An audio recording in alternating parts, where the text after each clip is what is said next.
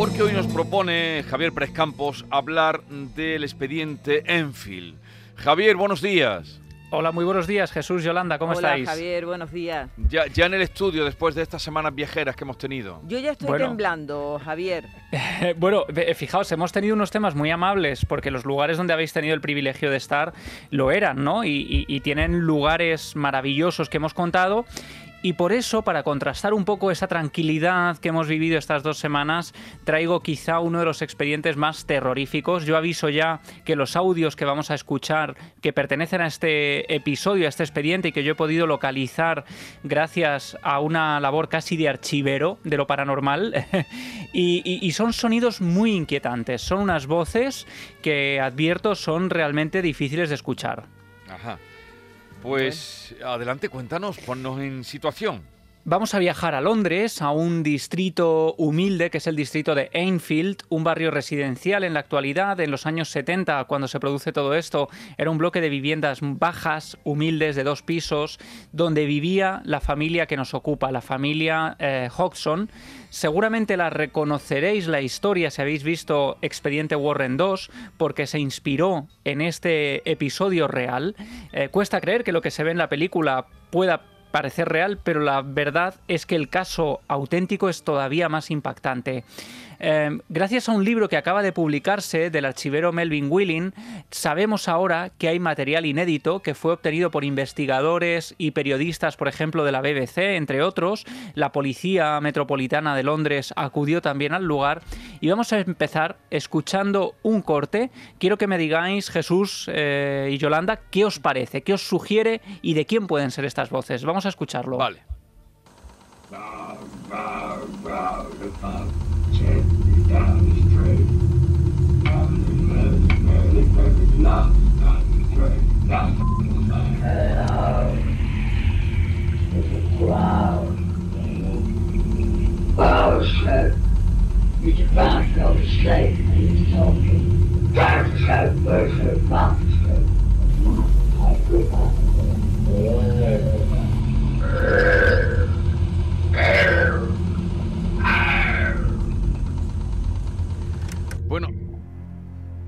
sé qué a ver, Yolanda. No sé qué decirte. Estaba ahí prestando mucha atención, Javier, pero, pero mm, es que como me da tanto miedo escuchar estas cosas. Pero son voces graves, ¿no?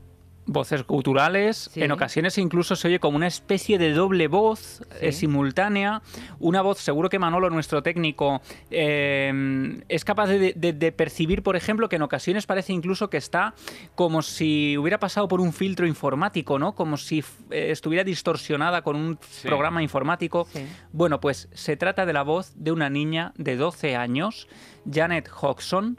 Estas grabaciones eh, fueron obtenidas en los años 70 en el interior del 237 de Green Street, en este distrito de Enfield, y todo ocurre porque em, en esa vivienda empiezan a suceder una serie de cosas extrañas. El primer fenómeno que se registra ocurre una noche a las nueve y media, cuando Peggy, la madre de las niñas, escucha a las pequeñas aterrorizadas, ya se han ido a la cama, nueve y media de la noche, algo como un estruendo, y cuando entra en la habitación las niñas dicen que durante la noche, mientras dormían, algo ha movido sus camas como si intentara despertarlas, como si alguien estuviera zarandeándolas, y ha movido una silla en el interior de la habitación.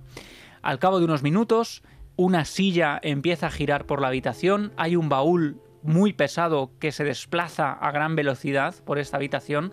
Tengo que decir que esto lo he investigado personalmente porque yo estuve en esta vivienda, yo pude hablar con Janet Hodgson en la actualidad.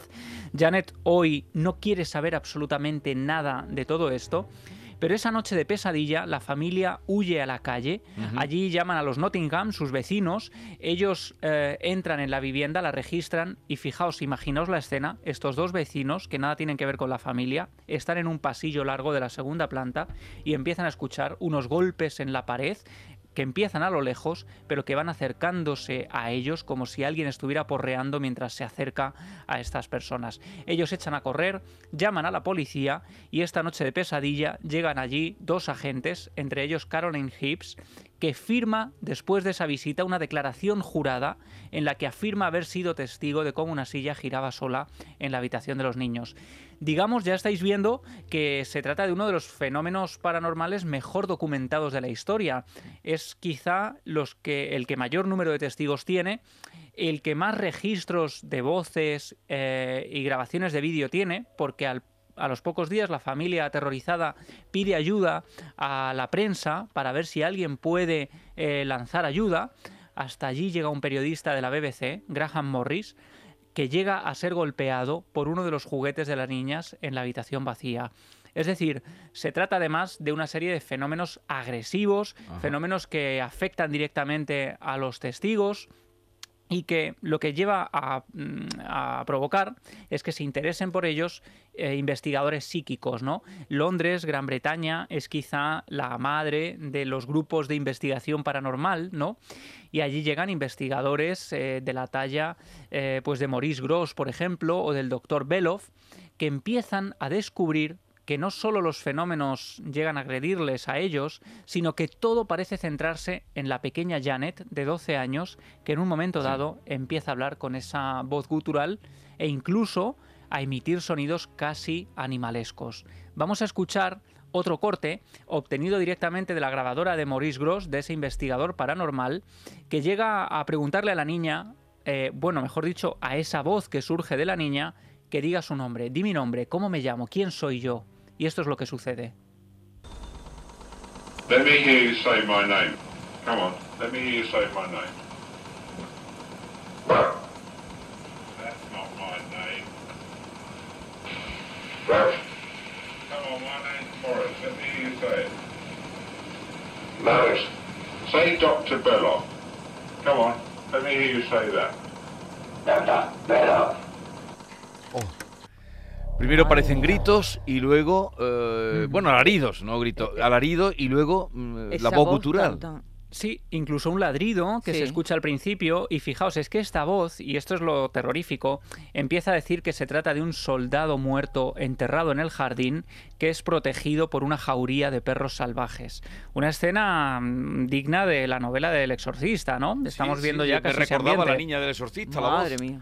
Sí, de hecho, ahora os contaré porque yo hice un experimento que le llamaríamos el experimento de, de la voz que os contaré en qué terminó y lo que yo hice, pero fijaos, esta voz va dando mensajes concretos. Dice que es este soldado muerto, luego dice que es un niño muerto, es como si se estuviera riendo, bromeando, riendo de los investigadores. Pero hay un punto, un momento de la historia, en que esta voz dice ser el fantasma, el espíritu de Bill Wilkins, un hombre que había muerto en esa casa, sentado en un sillón bajo la escalera, ahogado por su propia sangre, que le mm, produce esta hemorragia un cáncer de garganta. Claro, toda esta historia va adquiriendo tintes grotescos, dramáticos, dignos casi de la mejor ficción, pero ¿qué ocurre? Maurice Gross, este gran investigador que lleva el caso, que llega incluso a mudarse a la vivienda, a dormir en la casa, Mm, prácticamente durante tres meses, viviendo y conviviendo con la familia, empieza a investigar y a buscar y a rastrear en los registros para ver si hay algo de este Bill Wilkins. Vamos a escuchar el momento en el que la niña y esa voz grave dice ser Bill Wilkins. I want you to tell me whether you remember what happened to you when you died. Days before I died, I died. Went blind. Then I had an hemorrhage and I fell asleep and I died in a chair in the corner downstairs. Javier, y eso siempre sale de la, de, del cuerpo o de la boca de la niña, ¿no? Claro, eh, esto sale de la boca de la niña, pero es que hay algo todavía más inquietante y es que en un momento dado llegan a localizar a ventrílocuos que intenten buscar el truco. Y lo que hacen, por ejemplo, es un experimento que es llenarle la boca de agua a la niña hmm. y ver qué sucede. Bueno, lo que sucede es que la voz sigue saliendo. Eh, la niña con la boca llena de agua puede hablar y eh, pronunciar frases que aquello deja completamente boquiabiertos a estos ventrílocuos que van a la casa para intentar desmontar el fraude. Claro, la niña dice que esa voz sale de su garganta, pero tiene la sensación de que hay alguien detrás de ella, alguien que intenta hablar utilizándola como una marioneta. Los investigadores, como decía, empiezan a rastrear en el catastro para saber quiénes habían vivido en la casa y os podéis creer que allí había vivido justo antes de la familia Hodgson un hombre llamado Bill Wilkins que había muerto en un butacón en, bajo la escalera. Y el hijo de Bill llega a confirmar todo esto a los investigadores. Aquí tengo además, aquí delante, el acta de defunción de Bill Wilkins que yo pude localizar y encontrar. Fijaos, dice que murió en 1963 a los 61 años en el 283 de Green Street en Londres. Esta información, evidentemente, la niña era imposible que la tuviera. Y mm, os adelantaba que yo había hecho un experimento, ¿no? Lo que hice fue coger estos audios que estamos reproduciendo actualmente, Utilicé otros audios de exorcismos, como el de Annelise Michel, un caso terrorífico con unas voces muy similares. Utilicé eh, audios que había obtenido de ventrílocuos, por ejemplo. Llené de documentos un correo electrónico y lo mandé a diferentes expertos en foniatría, a laringólogos, a ventrílocuos, a técnicos de radio como nuestro querido Manolo, que estudiaron los espectrogramas en programas muy específicos. Y lo que nos decían es que era un caso francamente extraño. De todas las voces que yo les envié, había algunas que eran fraudes, habían otras que eran imitaciones y estaban estas. Bueno, ellos me destacaron estos audios como los cortes realmente extraños porque decían que la voz a veces parecía duplicada, como si realmente existieran esas dos voces de las que yo os hablaba al principio y la única explicación que me daban es que fueran capaces, esta chica Janet Hodgson fuera capaz de provocar o de producir esa doble voz utilizando también las falsas cuerdas vocales que todos tenemos, que son las que usan los ventrílocuos. Pero ¿cómo usar las cuerdas vocales y las falsas cuerdas vocales a la vez? Además, Janet llegaba a estar tres horas hablando con esta voz, esto durante varios meses. Eh, la niña fue sometida a distintos análisis médicos, no encontraron pólipos, no encontraron hemorragias en la garganta, no encontraron rastros de lo habitual cuando uno fuerza la voz. Vosotros que trabajáis en la, en la radio sabéis que es muy importante cuidar la voz, ¿no? Hmm. Imaginad estar hablando durante horas así semanas, meses, casi un año, ¿no? Vamos a escuchar un último corte, que es quizá uno de los más impactantes, cuando ya al cabo de los meses la niña prácticamente como si estuviera poseída, llega a producir una serie de alaridos que ponen la piel de gallina.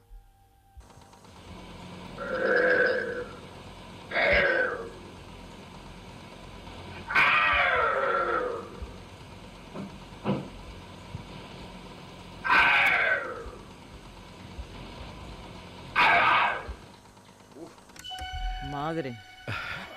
Casi como un animal, ¿verdad? totalmente, totalmente.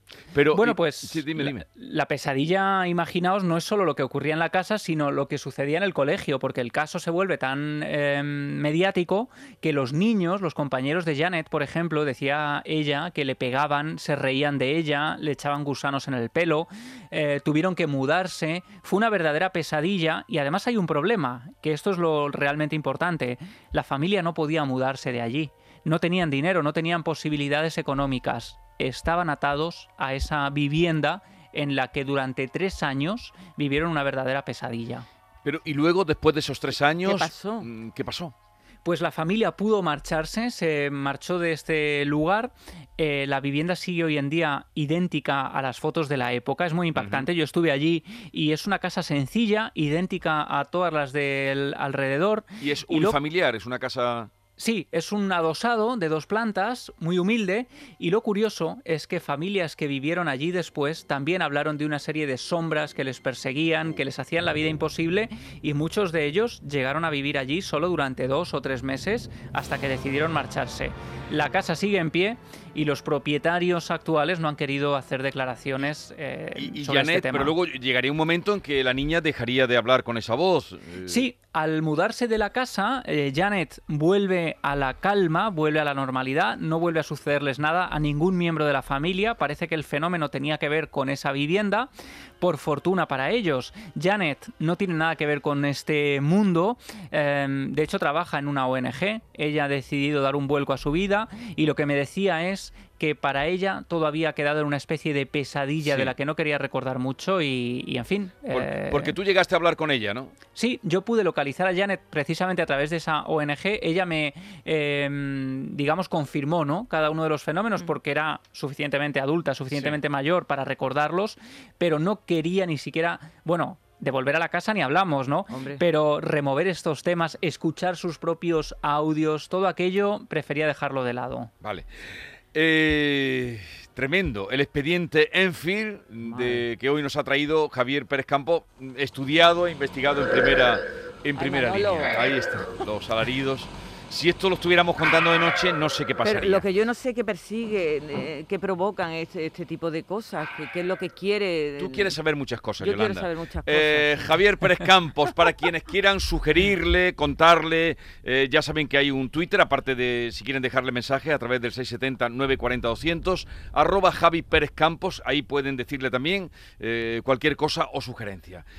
Javi, un día más nos has dejado boquiabiertos. Boquiabiertos, Oye, espero no haberos dejado sin oyentes. Espero que esté alguien al otro lado de No, la a la radio. gente le interesa. Sí. Sí. están ahí, están ahí. Sino que te lo demuestren. Arroba Javi Pérez Campos. Un abrazo, Javier. Hasta Un la próxima semana. grande, amigos. Adiós.